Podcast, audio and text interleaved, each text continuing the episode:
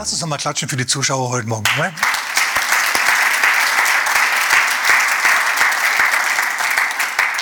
Halleluja. Schön, dass du angeschaltet hast und mit dabei bist bei unserem Blick in die Bibel. Ich freue mich. Amen. Meine Botschaft heute, die heißt, vom Frieden geleitet. Gott leitet uns durch Frieden. Und das ist ein großes Geheimnis, da gehen wir drauf ein. Der Friede Gottes regiere in eurem Herzen oder sei Schiedsrichter in eurem Herzen. Und darüber werden wir ein wenig reden. Aber weil es mir gerade einfällt, ein Mann kam nach der Predigt zum Pastor und hat gemeint, Pastor, deine Predigt war heute wieder Friede Gottes. Der Pastor hat gemeint, wirklich? Und er sagt, ja, der übersteigt auch jeden Verstand. Dann kam meine Frau an und hat gemeint, und wie die Güte Gottes war sie auch, deine Predigt. Wieso das? Ja, die hat auch kein Ende. Okay, gebe zu, man bemüht sich, okay. Alles klar. Wir sind beim Frieden Gottes, der Friede des Herrn, der dich leiten soll. Also der Friede Gottes heißt, regiere in euren Herzen. Kolosser Kapitel 3, Vers 15. Na, und das Wort regiere, das ist eigentlich das Wort für Schiedsrichter sein. Beim Fußball gibt es einen Schiedsrichter. Der Schiedsrichter düst über das Spielfeld und schaut immer genau an, was die Spieler da so treiben.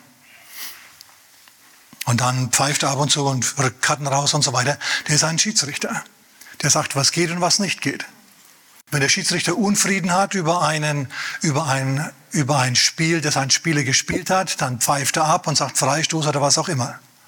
Na, und so ähnlich sollst du es auch machen in deinem Leben. Gott leitet dich in erster Linie durch inneren Frieden. Manche kommen und sagen, Pastor, ich habe noch nie Gott gehört. Ich habe noch nie Gott gehört, außer natürlich Predigten, wenn Information dem Sinn zugeführt wird. Aber so, dass der Geist Gottes zu mir gesprochen hätte. Dabei heißt es doch im, im Johannesevangelium Kapitel 14, dass äh, der Heilige Geist uns leitet und uns führt in alle Wahrheit.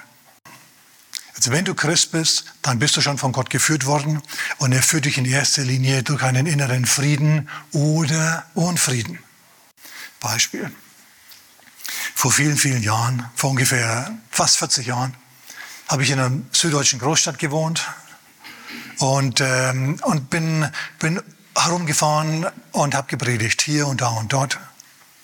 Unter anderem hier.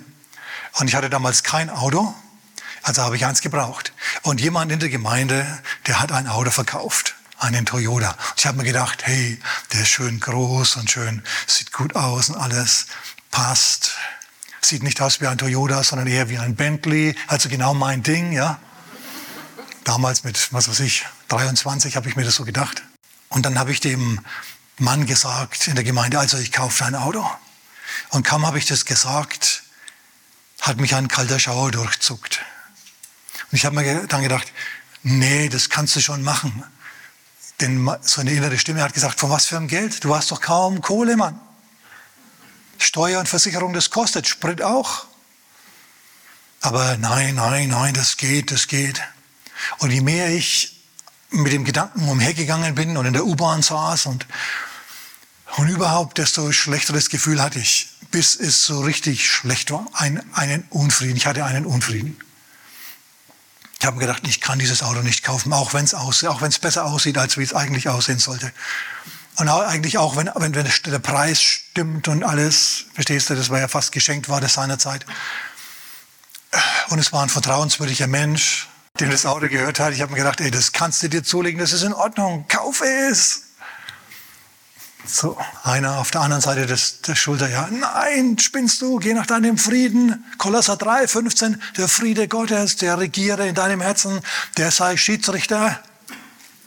Mach keine solche Dummheit. Erstens kannst du das nicht leisten und zweitens, wer weiß, ich signalisiere dir einen Unfrieden, und es war wirklich so, als ob ich mit einem so einem rotierenden Licht, die wisst schon Blaulicht, rumlaufen würde.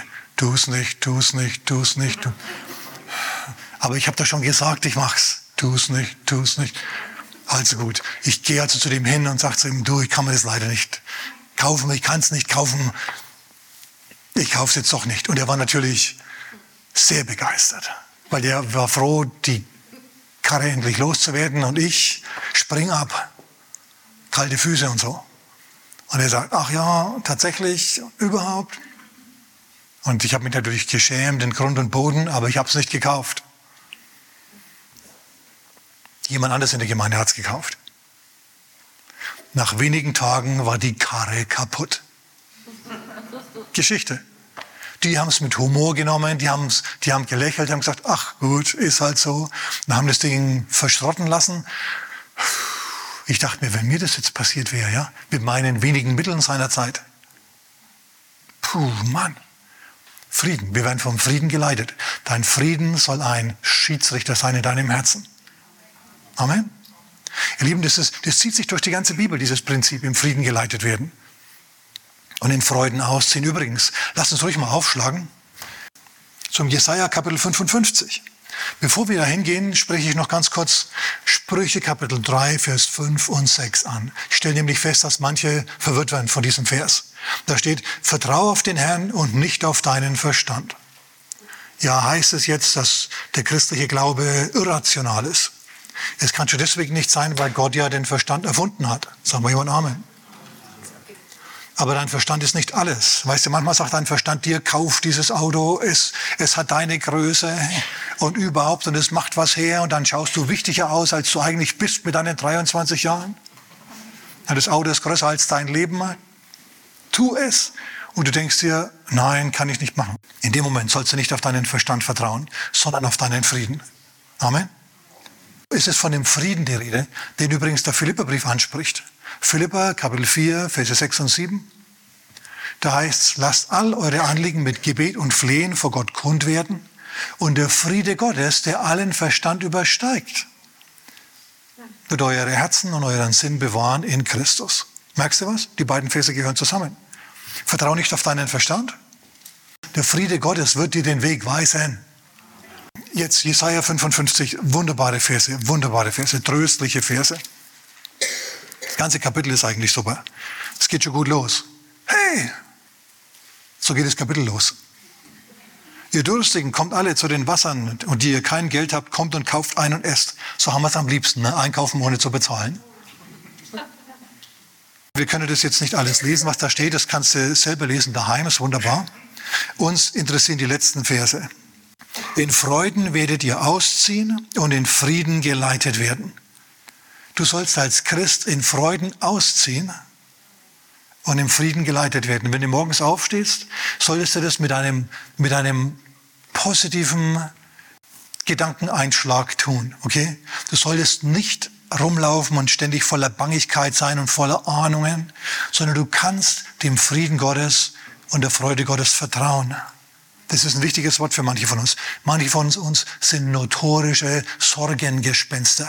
Die schleichen durch ihr Leben und haben Angst vor allem. Vor morgen und vor gestern und vor der Verwandtschaft und überhaupt. Und es ist immer diese Bangigkeit da. Und Gott sagt, soll bei dir nicht so sein. Wenn du an Jesus glaubst, wenn du mit Gott gehst und ihm nachfolgst, dann sollst du in Freuden ausziehen. Das heißt, wenn du die Tür in der Früh aufmachst und rausgehst auf die Arbeit, oder sonst wohin zum Einkaufen oder was weiß ich, dann sollst du mit Freuden ausziehen. Sag mal mit Freuden. Das ist Gottes Wille für dich. Und mit Frieden geleitet werden. In Frieden geleitet. Was soll dich leiten? Dein Frieden. Du musst allerdings auf den Frieden eingehen. Okay, und du musst dem Frieden Recht geben. Du darfst nicht schlauer sein als der Friede, denn sonst bist du schlauer als Gott und dann wird es nichts. Wir werden uns nachher noch anschauen, wie das ist, wenn wir im Unfrieden Entscheidungen trifft. Es ist nicht so gut. Aber wir sind zunächst mal hier bei diesen guten Versen. Also in Freuden sollst du ausziehen und in Frieden sollst du geleitet werden. Die Berge und die Hügel werden für euch in Jubel aussprechen. Also Berge sind eigentlich ein Symbol für Probleme. Wir sollen zum Berg sprechen, dass er sich versetzt. Amen. Wir waren jetzt gerade in den Schweizer Bergen, meine Frau und ich. Wir sind dann hinaufgeklettert von 1500 Meter, wo wir gewohnt haben, auf 1800 Meter, 1900 Meter. Da ist dann die Luft anders, das merkst du dann in den Ohren. Und, und dann kommst du um die Wegbiegung herum und du stehst im Mysterium, im Geheimnis der Alpen, dieser mystischen Atmosphäre. Herrlich, wunderbar. War dann so unheimlich, dass wir umgekehrt sind. Nein, das war eigentlich so, dass wir schon lang genug gewandert sind und wir halt dann umkehren mussten irgendwann, ja. Aber es war wirklich schön, es war wirklich schön. Du stehst da und mm, kommst dir vor wie Ötzi, ja, du weißt, Es haben nur wenige bisher diesen Pfad betreten. Gut, paar tausend vielleicht. Also es ist definitiv nicht der Stachus in München. Ja? Oder was weiß ich, an der Alster in Hamburg. Oder in Wien. Ich grüße alle Zuschauer aus Wien. Wien wir haben viele Zuschauer aus Wien, seltsamerweise, weil ich ja überhaupt nicht Wienerisch spreche oder so. Ja, Amen. Also das war richtig gut. Nur, du gehst da, du gehst auf, auf 300 Meter gehst du, oder auf 800 Meter gehst du 300 Meter nach oben. Weißt du, wie das ist? 300 Meter nach oben gehen? Ja, du merkst es dann auch, wenn du wieder runtergehst. Meine Frau hat gemeint, ich merke es in den Knien. Es ist anders als hochgehen, definitiv. Berge, ihr Lieben, ihr Lieben, sind also eine Umschreibung für Schwierigkeiten, für nicht so angenehme Umstände. Ich habe mir gedacht, Mensch, als ich so einen Berg hinaufgestiegen bin, ja, das ist ja wie eine Sportstunde. Das ist ja wie beim Jujutsu, nur ohne Fallen, hoffentlich. Ja, und du bist halt hier am Felsen und dann schaust du hier runter. Ja, 20 Klafter tief. Und jetzt pass auf, was diese Berge und diese Hügel hier machen. Die werden vor euch in Jubel ausbrechen. Das ist so quasi, wie wenn das Problem zu, mir, zu dir sagt, sprich zu mir, versetz mich. Ja, ich gehorche dir gerne. Das sind Probleme, die quasi auf, auf, auf Lösung, äh, auf die, dich zur Lösung einladen. Verstehst du, was ich meine? Im Frieden aus, im Freuden ausziehen und in Frieden geleitet werden. Die Berge sollen vor dir in Jubel ausbrechen. Hurra, endlich einer da, der uns versetzt. Probleme sollen für dich kein Problem mehr sein. Lass mal diese Denkungsart einsingen, die ist neu für viele von uns. Die ist vollkommen anders, als die Welt denkt, als normalerweise die Leute denken. Du, wenn du in Christus bist, dann bist du in Sicherheit. Dreh dich mal zu deinem Nachbarn und sag, du bist in Sicherheit. Wenn du in Christus bist. Größer ist der, der in dir ist, als der, der in der Welt ist. Amen. Größer ist der Überwinder in dir, als der Angsthase, der in der Welt ist. Und alle Bäume des Feldes werden in die Hände klatschen. Also normalerweise assoziieren wir Bäume mit raschelnder Blätter im Wind. Und äh, Jesaja, der sagt einfach, hey, die rascheln nicht im Wind, die klatschen euch Beifall, die klatschen, die klatschen für euch. Die klatschen für euch, finde ich gut. Bäume, die für dich klatschen. Bäume stehen in der Bibel für, ähm, also Bäume bringen Frucht in der Bibel. Und von dieser Frucht lebst du, okay? Wenn Bäume also klatschen, dann heißt es so viel wie Gelingen, Versorgung. Also wenn ein Fruchtbaum klatscht, wenn du vorbeikommst, dann will der für dich produzieren. Verstehst du? Dann will der für dich Äpfel und Birnen und was weiß ich was alles hervorbringen, damit du sie ernten kannst und was hast. Also die Bäume klatschen in die Hände. Spricht von Versorgung, spricht von, von, von einem Maß an Wohlstand.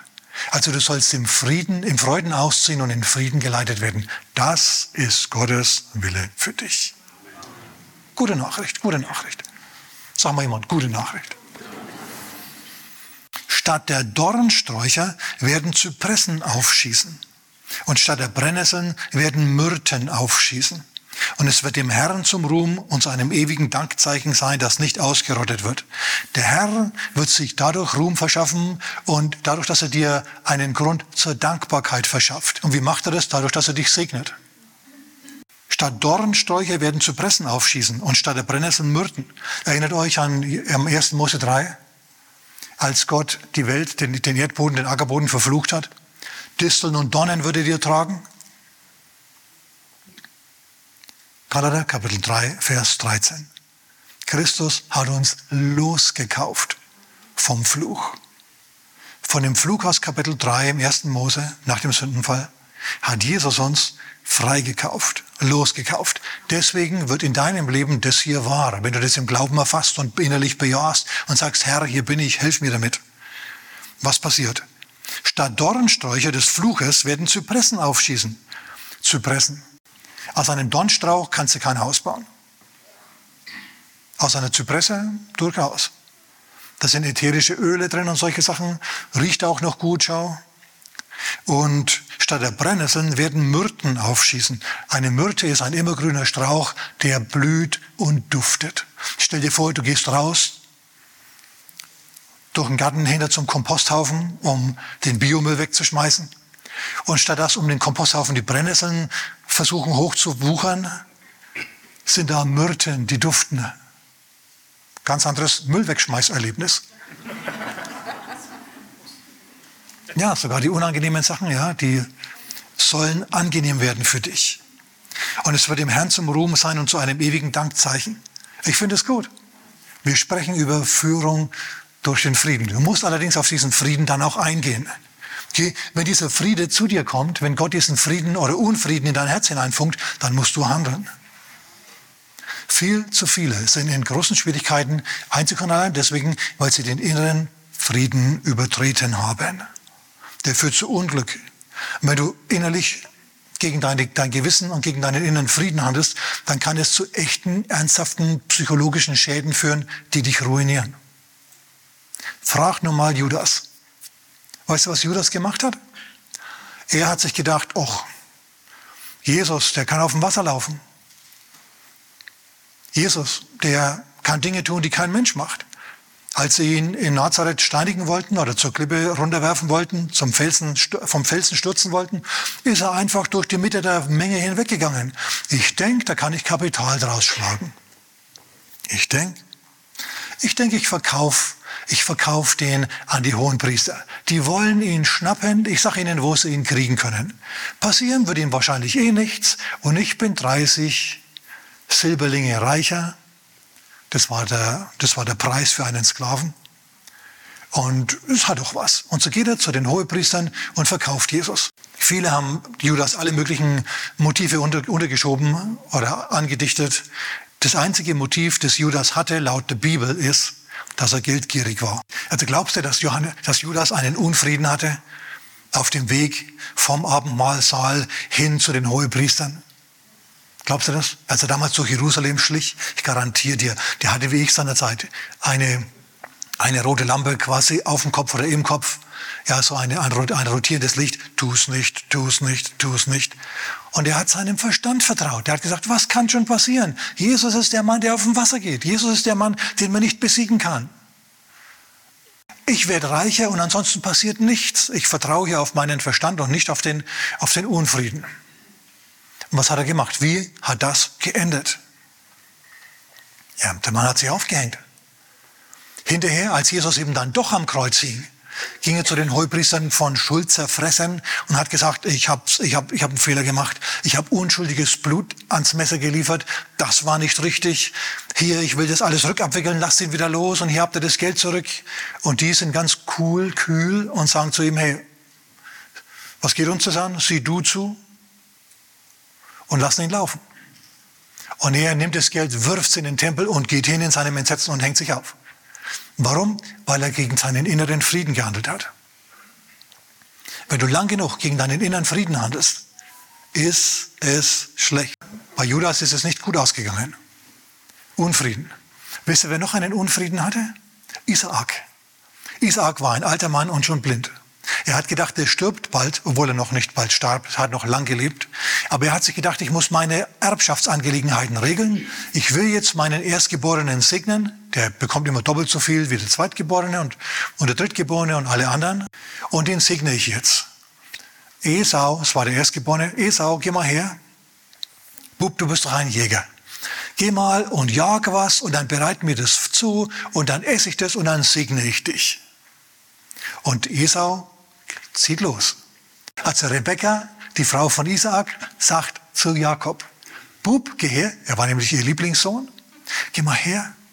Der Papa will jetzt den Esau segnen, dabei hast du doch das Erstgeburtsrecht, du hast ihm doch das abgekauft. Also jetzt pass mal auf, zieh dich mal so an wie der Esau mit seinen Kleidern, mach ein bisschen Esau Rasierwasser hin. Und, und, und tu tu Fell um deine Arme, weil der ist ja haarig, der Esau, im Gegensatz zu dir, du bist glatt. Und dann bring ihm was zu essen, ich habe es schon vorbereitet. Und dann segnet er dich und nicht den. Also die betrügen jetzt den Vater. Übel. Wenn die Mutter manipulativ ist und der Sohn mitmacht, das ist nicht gut. Ich garantiere euch, die hatten ein schlechtes Gefühl, sie haben es trotzdem gemacht. Und dann kommt also Jakob zum Vater hinein und sagt, Vater, ich bin Esau, ich habe dir hier was gebracht. Und, äh, und der Vater sagt, ja Bub, wieso bist du so schnell gekommen? Hast du so schnell was gejagt und gefangen? Ja, aber das gibt's doch gar nicht. Der Herr, dein Gott, der hat's mir gelingen lassen. So ein Lügner. Die Mama hat's mir gelingen lassen, ja? Der hat genau gewusst, welche Gewürze sie reintun muss, dass der Papa das isst. Und dann Und dann sitzt der blinde Vater da und sagt, bist du wirklich mein Sohn Esau? Ja, Vater. Also anhören tust du dich ja wie der Jakob. Oh nein, geh mal her. Dann, lässt sie, dann fasst er ihn an und sagt, ja, haarig bist du wie der andere. Beug dich mal nieder und küss mich, mein Sohn. Und dann, das sagt er nur deswegen, weil er mal riechen will, ja? Ob der wirklich riecht wie der, der Erstgeborene. Und dann, ja, das ist halt das Rasierwasser von Esau, eindeutig. Das sagt er, fragt er dreimal. Er sagt, bist du es wirklich? Bist du es wirklich? Und er sagt immer, ja. Das zeugt von einem inneren Unfrieden. Amen. Und er geht über diesen Unfrieden weg und sagt, also gut, und er segnet ihn. Kurz darauf kommt dann Esau zurück und will dem Vater was geben zu essen. Und der Vater ist, da, ist also total schockiert und sagt, was ist da los? Dein Bruder war da und hat uns ausgetrickst. Und darüber ist die Familie, meine Damen und Herren, zerfallen. Dem Vater ging es schlecht. Der Vater wusste jetzt, seine Frau und sein ältester, sein, sein, sein Bruder, seine Kinder, die, sind, die betrügen ihn, die hintergehen ihn. Esau war so neidisch und so sauer, dass er beschlossen hat, er bringt seinen Bruder um, wenn der Papa tot ist. Stell dir vor, jedes Mal, wenn die beim Essen saßen, war die harmonische Atmosphäre. Hm. Warum? Weil Leute gegen ihren Frieden gehandelt haben. Gegen ihren Frieden. Gegen ihren Frieden. Ist nicht gut. Gegen den Frieden zu handeln, ist nicht gut. Sagen wir jemand Amen. Paulus zum Beispiel hat es anders gemacht. In Apostelgeschichte Kapitel 16, da sehen wir, wie Paulus sich leiten lässt vom Heiligen Geist. Paulus ist ausgesandt worden vom Geist Gottes auf die Missionsreisen. Und er ist hierhin und dahin und dorthin gezogen. Und dann ist er jetzt also in Kleinasien, in der heutigen Türkei. Und er will in ein neues Land gehen. Und während er dorthin auf den Weg ist, hat er ein komisches Gefühl. Das Wort Gottes drückt es so aus. Der Geist Gottes erlaubte es ihm nicht, dass er in dieses neue Land geht. Hm, wie hat er das gemacht? Es ist aber garantiert nicht so, dass plötzlich ein Engel erschienen ist und gesagt hat, stopp oder irgendwie sowas. Nein, das ging durch den Frieden, durch den Unfrieden. Geist Gottes will nicht, dass du in dieses Land gehst. Also geht Paulus und er zieht und wandert einen Tag auf die Grenze zu, am nächsten Tag merkt er, es ist einfach nicht dran und er dreht sich um zu seinen Missionskollegen Lukas und, und Timotheus und Titus und die schauen ihn auch an. Also überhaupt nicht wie begeisterte Missionare, sondern eher so, lasst uns mit ihm gehen. Und Paulus sagt, ihr habt auch keinen Frieden, oder? Und sie sagen, hm, wir haben auch keinen. Und so gehen sie nicht dorthin, sondern sie gehen in ein anderes Land. Gut, wenn wir also nicht hierhin sollen, dann gehen wir eben in ein anderes. Und dann marschieren sie los. Und wieder dasselbe. Wieder dasselbe. Je länger sie laufen und je näher sie der Grenze kommen, desto größer ist der Unfriede. Paulus dreht sich wieder um zu seinen Marschgefährten und sagt, die, haben wir so Gesichter, ja. Und er sagt, ihr auch nicht, oder ihr habt auch keinen Frieden. Und sie sagen, nee, du, wir haben auch keinen Frieden. Und dann sagen sie, ja gut, was machen wir jetzt? Dann gehen sie an einen Ort, Troas, eine Stadt. Und dort beten sie jetzt natürlich. Sie bringen ihr Anliegen, Herr, wir sind Missionare ohne Missionsfeld. Was ist ein Missionar ohne Missionsfeld? Überflüssig. Herr, wo ist unser neues Missionsfeld? Du hast eins für uns. Herr, du hast eines. Wir werden in Freuden ausziehen und im Frieden geleitet werden. Die Täler und die, Berge vielmehr, die werden in Jubel ausbrechen und und die Bäume werden klatschen. Also Herr, wo soll es hingehen? Und dann legen sie sich hin und schlafen drüber. Und in jener Nacht hat Paulus einen Traum. Ein mazedonischer Mann winkt und sagt zu ihm, komm herüber und hilf uns. Ein Traumgesicht. Und das machen sie und das Evangelium kommt nach Europa, tritt seinen Siegeszug bei uns hier an. Halleluja. Ich bin froh, dass Paulus seinerzeit dieses Nachtgesicht hatte und darauf reagiert hat, auf seinen Frieden geachtet hat. Amen. So sind sie dann gegangen und waren siegreich. Wenn du dich vom Frieden leiten lässt, bist auch du siegreich. Und vertraue da nicht auf deinen Verstand. Leute kommen zu mir manchmal mit den unmöglichsten Sachen. Oh, Pastor, ach, bin so frisch verliebt. Prima. Ja, mein Mann ist dagegen. Aber der Neue und ich, wir verstehen uns so gut und überhaupt und alles. Und, und der betet mit uns, dass wir seine Frau loswerden. Garantiert nicht. Schau, die Sache ist die, das Problem ist folgendes. Du bist dabei, deinem Verstand zu gehorchen. Und es kann sein, dass es in einer Ehe Schwierigkeiten gibt. Und dass du sagst, Mann, ich will raus. Diese Tendenz zur Flucht, okay, die gibt's. Schau mir nicht so heilig an. Okay, und dann kann es sein, dass du sagst, hey, nein. Und dich innerlich öffnest, okay, für eine neue Begegnung. Und dann triffst du tatsächlich jemanden. Und dann denkst du, das ist der Herr. Dass es in Wirklichkeit jemand ganz anders war. Das interessiert dich im Moment gar nicht. Ja, und du triffst diesen neuen Kollegen und, und dir geht das Herz auf jedes Mal, wenn du, wenn du den siehst und ihr sitzt über Mittag zusammen und es ist alles so wunderbar. Ihr seid ein Herz und eine Seele. Und der Friede ist so groß. Nur der Friede, der ist eben gegen das Wort Gottes. Okay. Du kannst dann tatsächlich deine Ehe auflösen und seine auflösen und ihr könnt dann zusammenkommen. Aber ich garantiere mal eins. Wenn der Friede Gottes da nicht dabei ist, und er wird da nicht dabei sein, dann ist dieser Friede nur vorübergehend. Du willst aber einen dauerhaften Frieden. Du willst dauerhaft im Frieden leben. Amen. Die Sache ist nämlich die, wenn du eine Entscheidung triffst und diesen Frieden übergehst, eine Entscheidung für den Unfrieden triffst, dann wird dieser Unfrieden nicht mehr weggehen. Der etabliert sich dann dauerhaft. Hast du das gehört? Nur weil du deinen Willen durchsetzt, heißt dann nicht, dass Gott sagt, also gut. Äh, äh. So ist es nicht, so läuft es nicht. Wenn Gott dir einen Unfrieden gibt und du, über, du übertrittst diesen Unfrieden und triffst die schlechte Entscheidung, basta, dann wird dieser Unfriede bleiben. Für immer. Du sagst dann, sagst jetzt vielleicht, ja, gibt es dann gar kein Glück mehr für dich? Ja, es gibt schon noch Glück für dich. Nur, du musst doppelt so hart arbeiten jetzt als andere. Schau, wenn du im Frieden gehst, dann jubeln die Berge und dann klatschen die Bäume in die Hände. Wenn du im Unfrieden gehst, dann gehst du den Berg rauf und den Berg runter. Du überquerst den Berg auch. Aber es ist nicht dasselbe. Verstehst du? Ja, natürlich, du kannst immer noch Glück erleben, du wirst immer noch gute Zeiten haben. Aber es wird dich mehr Arbeit kosten als anders. Frag mal David und Bathseba. David hatte einen tiefen Frieden, als er da die wohlgeformte Nixe hat baden sehen. Alle anderen Männer waren im Manöver, nur der König nicht.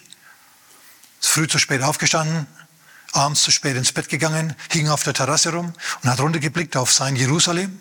Ich war schon an dem Ort, von dem aus David runtergeblickt hat auf Jerusalem. Du kannst da wirklich in jedes Grundstück hineinschauen. Und weil die Männer weg waren, hat sich die gedacht, oh, ich baue heute einfach mal im Swimmingpool mal ein bisschen Textil frei. Sieht ja keiner. Bis auf einen König, der hat es gesehen. Und er hatte plötzlich riesengroßen Frieden, mal die einzuladen, nur zum Gespräch, nur zum Gespräch, weil es ja so interessant aussieht. Äh, wahrscheinlich so intelligent ist, okay? Wir wissen, wie das dann ausging. Ehebruch. Er hat dann ihren Mann im Manöver umkommen lassen, dafür gesorgt, dass er einen Manöverunfall hatte. Und dann hat er die Frau geheiratet und er hatte keinen Frieden die ganze Zeit. Er hatte keinen Frieden. Er hat ganze Psalmen vollgeschrieben mit seinem Unfrieden, mit seinen psychosomatischen Krankheiten, die plötzlich überall aufgetaucht sind mit dem Unfrieden, mit, dem, mit der Freudlosigkeit. Und er hat sich verfolgt gefühlt und alles Mögliche. Lies selber Psalm 51 und in den 30er Psalmen. Da stehen diese Dinge. Die sollen uns unterrichten über diesen Sachverhalt. Was hat David gemacht? Er ist dann konfrontiert worden vom Propheten Nathan. Der hat gesagt, du Schuft. Und David hat es endlich zugegeben, ja, es stimmt, ja, ja. Er ist umgekehrt. Und dann hat er sich mit Bathseba verständigt. Das erste Kind, das die beiden hatten, ist gestorben. Und sie mussten hart arbeiten an ihrer Beziehung. Es war nicht so einfach. Er war auch kein gutes Beispiel mehr für seine Kinder, die dann alle möglichen Probleme gemacht haben. Aber die haben sich zusammengerauft, es hat dann funktioniert und ihr zweites Kind, Salomo, der wurde der nächste König. Also ja, es gibt noch Glück für dich, nachdem du dich für den Unfrieden entschieden hast und die falsche Entscheidung getroffen hast. Aber, sag mal, aber, aber es kostet dich mehr. Aber es kostet dich. Blut, Schweiß und Tränen. Und der Herr, der hat mich heute geschickt, um dir zu sagen, muss nicht sein, muss nicht sein. Muss nicht sein. Geh auf deinen Frieden ein und die Bäume klatschen in die Hände und die Berge, die lassen sich von dir mit einer gewissen Leichtigkeit versetzen. Du wandelst durch Probleme, die wirklich grimmig ausschauen. Ich meine, du kommst dir manchmal vor im Leben, wie, durch, wie wenn du durch die Geisterbahn gehen würdest. Ist das schon mal jemandem passiert? Also mir ist es schon passiert. Da denkst du dir, was ist los? Was bitte ist los? Ich bin hier in der Geisterbahn unterwegs. Überall, ja, kriegst du E-Mails hier, Briefe da, Bemerkungen von Leuten hier und dort und du denkst dir, ja, was ist denn da los? Geisterbahn. Wenn du aber im Frieden lebst mit Gott und im Frieden in deinem Herzen, dann rücken die Geister wieder ab und sagen, äh, war nicht so gemeint. Ja, und sind wieder weg. Und du kommst dann wieder raus aus dieser Bude und denkst dir, puh, bist wieder im Sonnenschein. Ich sage also nicht, dass dir keine Gespenster mehr begegnen werden. Aber die Begegnung wird eine andere sein. Schau, das Leiden einer falschen Entscheidung. 1 Samuel Kapitel 9. Das Israel, das Volk Israel wollte unbedingt einen König. Sie wollten einen König. Es hat Gott missfallen, es hat seinen Propheten missfallen. Ihr braucht keinen König, ihr habt mich. Ihr müsst nicht von einem Präsidenten oder Diktator beherrscht werden, sondern ihr habt das Gesetz. Ihr sollt ein Rechtsstaat sein. Ihr braucht keinen König. Ihr könnt zum Gesetz gehen und nachlesen, was der Wille Gottes ist. Doch viel besser. Ich will euer König sein, sagt Gott. Rechtsstaat ist besser als Präsidialdiktatur. Sagen wir jemand Amen. Und die sagen, nein, wir wollen einen starken Mann an der Spitze, der uns sagt, wo wir hin sollen, was wir machen sollen. Und er sagt, okay, gut, aber passt auf. Ich sage euch jetzt das, die Regeln des Gesetzes für einen König. Der wird die schönsten Mädels in seinen Harem stecken und die bestaussehendsten Jünglinge, die wird er zu seinen Dienern machen. Denn mit hässlichen Leuten muss sich ein König nicht mehr umgeben. Er wird von euch Steuern nehmen. 10% für die Leviten sowieso und dann wird er nochmal kommen mit extra 10% für sich. Er wird die besten Lagen, wird er einfach so einsammeln. Das beste Land wird ihm gehören. Er wird die Steuern erhöhen und er wird, er wird, er, er wird euch ausnützen, er wird euch ausbeuten, er wird eine Elite schaffen, die euch plündert. Und wenn ihr an jenem Tag zum Herrn schreien werdet, wird der Herr euch an jenem Tag nicht hören. Also, pass auf. Der Herr leitet dich ganz klar durch einen inneren Frieden oder Unfrieden. Und du sagst, hey, mir ist dieser Unfriede jetzt egal, ich will, was ich will, des Menschen Wille ist sein Himmelreich und basta. Okay, du bist dann in dieser neuen Beziehung. Du bist dann in diesem neuen Job. Du hast dann dieses neue Auto. Und alles um dich herum fällt auseinander. Und plötzlich jagt dich der König ja, in die Schlacht. Du musst für ihn bluten, während er erhaben auf dem Feldherrnhügel sitzt und dem tut nichts weh. Und so weiter und so fort. Das Auto, das du unbedingt haben musstest, ja, fällt auseinander nach drei Tagen. Oder ist es größer als dein Haus und dann schauen dich die Nachbarn komisch an und plötzlich hast du einen, plötzlich schrumpft dein Ruf, ja, wie auch immer. Alle diese Dinge, die passieren dann. Plötzlich stellst du fest, diese Person, von der ich gedacht habe, die ist so wunderbar und einzigartig die ist plötzlich ganz anders. Die offenbart plötzlich, die offenbart plötzlich Seiten von sich, mit denen du nicht gerechnet hast. Plötzlich stellst du fest, der war schon mal zehn Jahre im Knast. Und du denkst dir, wie komme ich aus dieser Nummer heraus? Und dann rufst du zum Herrn und schreist zu ihm. Und der Himmel ist, schweigt. Es heißt aber, ihr müsst das genau lesen, es heißt, an jenem Tag wird der Herr euch nicht hören. Später hat er sie dann schon gehört, an einem anderen Tag hat er sie gehört. Als Gott dann nämlich bereit war, Israel einen König zu geben, hat er den Saul beseitigt und hat einen Mann nach seinem Herzen, nicht, einem, nach, nicht nach dem Herzen Israels, sondern nach seinem Herzen eingesetzt, David. Und David war ein guter Mann, der den Herrn geliebt hat. Amen. Saul war anders. Gab es unter Saul auch gute Zeiten? Oh ja, natürlich. Er war ja der Mann Gottes. Ja. Er hat Kriege geführt und er hat Siege gehabt, ganz klar. Nur er nach und nach hat es auch so gewisse Zerrüttungserscheinungen gegeben im Herzen von Saul. Und zum Schluss hat er nicht mehr die Feinde Gottes gejagt, sondern die Freunde Gottes, nämlich David und sogar den Propheten Samuel, der ihn gesalbt hat seinerzeit, hatte er auf dem Kieker und hat die Herze verfolgt. Und es ist immer schlecht, wenn die Regierung eines Landes sich gegen die Christen ausspricht, sich gegen die verschwört, anfängt gegen die zu klagen, schaut, dass deren, dass deren äh, Botschaften, dass deren Artikel und so weiter, dass deren Zeitungen in irgendeiner Form zensiert werden oder auf Hassrede abgeklopft werden, wie das heute heißt. Ist nicht gut, okay? Das ist dann nämlich eine Missappropriation von Ressourcen. In anderen Worten, da werden dann Kräfte verschwendet ans Falsche. So, anstatt die, die Philister zu jagen und zu beseitigen, die Bösen zu beseitigen, hat Saul zum Schluss eben den David gejagt, den Guten, seinen besten Mann. Bescheuert. Aber sowas passiert eben, wenn du deinen Willen durchsetzen musst, auch vor Gott. Du hast dann einen König, ja, und es sieht gut aus. Ja, it's a man's world. Ja, mit einem Rauschebart, breite Schultern, Kopf und Schultern größer als alle anderen, ein Mann nach dem Herzen Israels aber halt nicht nach dem Herzen Gottes unbedingt. Aber irgendwann war es mal gut und dann war der weg und dann kam tatsächlich David. David war ganz anders. Der hat schöne Lieder gesungen, hat die Hitparade angeführt. Also ich sage da mal eins, wenn ein, wenn ein König oder ein Kanzler oder ein Präsident die Hitparade anführt, ist es besser, als wenn er Kriege führt gegen seine besten Leute. Amen. Ja, und wenn er, wenn er die Christen verfolgt im Land und so. Ich finde es besser, ich finde es sympathischer. Soll er ruhig singen gab mal einen Präsidenten in Deutschland, der gesungen hat. Scheel oder Heinemann oder wer war's? Wer war's? Scheel. Hoch auf dem gelben Wagen. Wer erinnert sich noch? Ja. Wir, die über 27-Jährigen in der Gemeinde. Wir erinnern uns noch ganz genau. Der hat gesungen. So eine ist mir viel lieber als wie so ein Saul.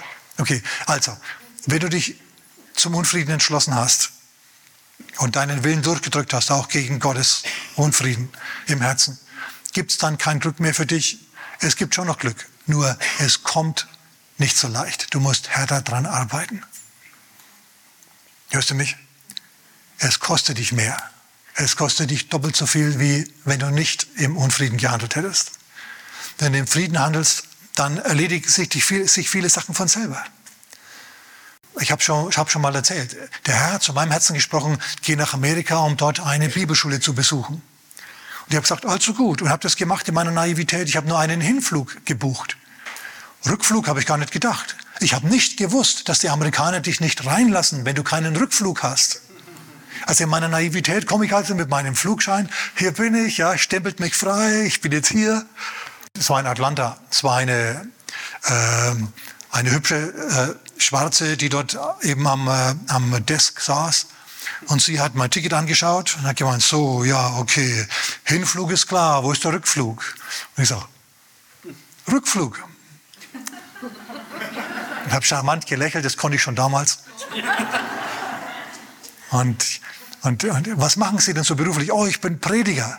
Und dann ist ihr Herz aufgegangen. Oh, tatsächlich, so, Sie machen jetzt also quasi Ferien hier. Was soll ich jetzt sagen, ja? Ja, so ähnlich. Und dann hat sie, hat sie nachgeblättert und dann hat sie ganz hinten gefunden eine Bootsfahrt, einen Schein für eine Überfahrt von New York nach, was weiß ich, Bremerhaven oder Hamburg oder sonst wo, auf einem polnischen Frachter. Den hat mir offensichtlich das, das, das, das, das Reisebüro hingetackert, ohne dass ich das gewusst habe. Verstehst du? Die Berge haben gejubelt. Ja, und die Bäume haben geklatscht. Die Frau hat es gesehen. F Frachter, Schiff. Und ich sage, klar. Und sagt, also gut, also gut. Sie hat meinen Pass genommen, pfumm, das Visum reingemacht, ja. Und bin ich weiter. Und die Bäume haben geklatscht. Ja. Amen, preis dem Herrn. Wenn Gott anders als durch Frieden spricht, dann will er entweder was Ungewöhnliches von dir, zum Beispiel als Petrus zu, ähm, zu Cornelius sprechen sollte, einem Römer, einem Ausländer. Man muss wissen, dass die Juden damals keinen Verkehr hatten mit den Ausländern. Die sind nicht mit ihnen zum Essen gegangen, diese haben aneinander vorbeigelebt. Es war eine Parallelgesellschaft. Und wenn jetzt plötzlich ein Jude zu einem Römer gehen soll, das war für die vollkommen undenkbar. Okay, das ist wie wenn du hier plötzlich, was weiß ich, ähm, im Ankerzentrum zum Mittagessen gehen sollst oder so ähnlich. Das, das fällt den wenigsten Leuten ein, sage ich jetzt mal, okay? Es ist einfach so. Es gibt da Parallelgesellschaften und die leben nebeneinander und die haben keinen großen Kontakt. Und wie gesagt, dem Petrus wäre auch nicht im Traum eingefallen, jetzt den Römern das Evangelium zu predigen. So kommt Gott zu ihm und gibt ihm eine Vision, eine dramatische Vision. Ein Tuch kommt vom Himmel mit allen möglichen Tieren drinnen, unreinen Tieren. Also kultisch unrein, ihr wisst schon, nach dem jüdischen Gesetz unrein, Schweine und so. Und plötzlich kommt eine Stimme aus dem Himmel und sagt, steh auf, Petrus, schlachte und iss. Und Petrus sagt, oh, keinesfalls, Herr, denn noch nie ist was Unreines über meine Lippen gekommen. Und Gott sagt zu ihm, was du, äh, was Gott gereinigt hat, nenne du nicht unrein. Das ist dreimal passiert. Und dann klingelt es unten und sie sagen, hallo, wir kommen von einem Römer namens Cornelius, wir suchen nach einem Mann namens Petrus, denn ein Engel Gottes hat den Cornelius beauftragt, den Petrus zu holen. Und der Geist Gottes spricht zu ihm und sagt, geh mit ihnen. Ich habe sie gesandt. Der Geist Gottes, der, hat sie zu, der schickt ihn zu Römern. Und Petrus geht mit. Und er, er steht dann zum Schluss bei, bei, bei Cornelius im Wohnzimmer und sagt, also ihr wisst, wie schwierig das ist für uns Juden, äh, mit Heiden zusammen zu sein. Wir haben also nichts mit euch zu tun eigentlich. Jetzt, äh, weshalb habt ihr mich gerufen? Cornelius erzählt, was Sache ist. Engel hat gesagt, du hast mein Wort für uns. Und Petrus, dem gehen also die Augen auf und er predigt und die Kraft Gottes fällt und die bekehren sich alle. Petrus ist platt. Schau, er hätte es nie gemacht, wenn Gott ihm nicht eine, ein, ein Signal gegeben hätte. Nicht nur Unfrieden oder Frieden, sondern ein richtiges Geh, leg los. Amen. Ganz wichtig. So ist es an verschiedenen Stellen äh, gewesen. Oder es kann schwierig werden, wenn Schwierigkeiten kommen. Bei Petrus waren jetzt keine Schwierigkeiten da, das war nur fremd und ungewöhnlich. Bei Paulus war das anders. Als Paulus dieses Nachtgesicht hatte, der mazedonische Mann, der Mann in mazedonischer Tracht, der winkt und sagt, komm herüber zu uns und hilf uns. Dass es so deutlich war, hatte einen Grund, dieses Reden Gottes. Denn als sie nämlich nach Philippi kamen, da hat sich zunächst einmal gar nichts getan. Nach einer gewissen Zeit haben sie einen Dämon ausgetrieben, einen Wahrsagegeist aus einer Frau, einer Sklavin. Als sie nicht mehr wahrsagen konnte, haben die Herren dieser Sklavin die Apostel verprügelt. Ah, Super, oder?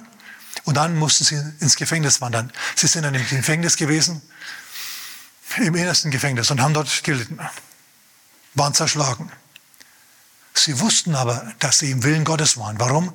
Wegen dieses Nachtgesichts. Und so, anstatt zu klagen und auf Paulus rumzuhacken, machen sie Lobpreis in der Nacht, um Mitternacht. Sie singen, alle anderen hören ihnen zu. Sie sind also nicht einmal leise, sondern sie singen, dies ist der Tag, den der Herr gemacht. Wum, wum, wum, wum. Ja? Und klatschen und machen und singen. Und alle anderen hören ihnen zu. Und dann kommt ein Erdbeben und die Ketten fallen ab von allen. Und der Kerkermeister bekehrt sich und das halbe Gefängnis bekehrt sich und es ist alles wunderbar. Der Wille Gottes hat sich durchgesetzt. Ja, es ging steil bergauf hier, aber zum Schluss haben die Berge eben doch gejubelt und die Bäume doch geklatscht. Amen. Also sei froh, wenn der Herr dich durch den Frieden leitet und nicht durch Engel oder durch Zeichen und Wunder und Visionen und diese Dinge. Das macht er auch. Aber sei froh, wenn er es nicht macht. Denn er macht, das macht er nur, wenn er was Besonderes von dir will. Und ich sag mal, dann wird es immer ein wenig schwierig und ungewöhnlich und vielleicht sogar schmerzhaft und wer kann das schon wollen, ja? Also, lass dich lieber durch deinen Frieden leiten und geh mit deinem Frieden und dann ist alles gut. Amen? Amen, okay, gut. Genug von mir heute.